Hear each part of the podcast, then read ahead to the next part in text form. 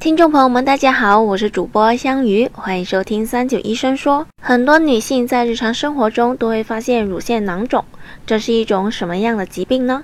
它的高发人群又是哪些？关于这个问题，我们咨询了湖南省人民医院乳甲外科主任医师张超杰。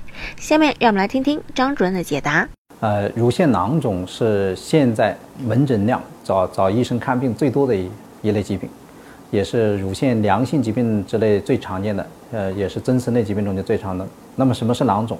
囊肿医是医学的专业术语啊，它实际上就是个水泡。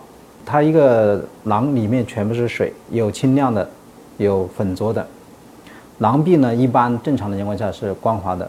很多的在乳房里面，它可以是单个的乳房囊肿，也可以是整个双侧乳房广泛性的密密麻麻分布的这些小水泡，大小不一。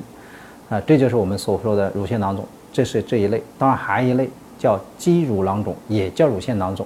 那它这是在哺乳的时候，这个乳汁没有完全退化，淤积在那里形成了一个囊肿，里面就是奶酪一样的或者乳汁一样的，这个叫肌乳囊肿。主要是这两类。它的原因呢，还是跟它这个雌激素、雌孕激素对乳房导管上皮细胞作用所导致的。它是蜿蜒而成，使它这个导管扩张变成一个。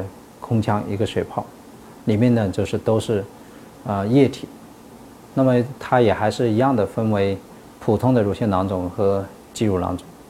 那么普通普通的乳腺囊肿呢，实际上贯穿贯穿于整个年龄阶层，高发于三十到三十五岁。那么另一个是叫肌乳囊肿，肌乳囊肿呢就是里面有乳汁，那当然它就是在怀孕期间，实际上也是高发在能够怀孕的时候，一般就是二十岁到四十岁这一段。时间，当然它可以因为没有经过处理后，然后就遗留到五六十岁，它也还是有，甚至七十多岁的是，呃，这个奶奶级别的，它也有这个乳腺的囊肿。那么里面它可以出现疼痛，啊，摸起来也可以，甚至有时候摸起来可以很硬，有一少部分的乳腺囊肿摸起来像个乳腺癌一样的硬，像石头般的硬也有的。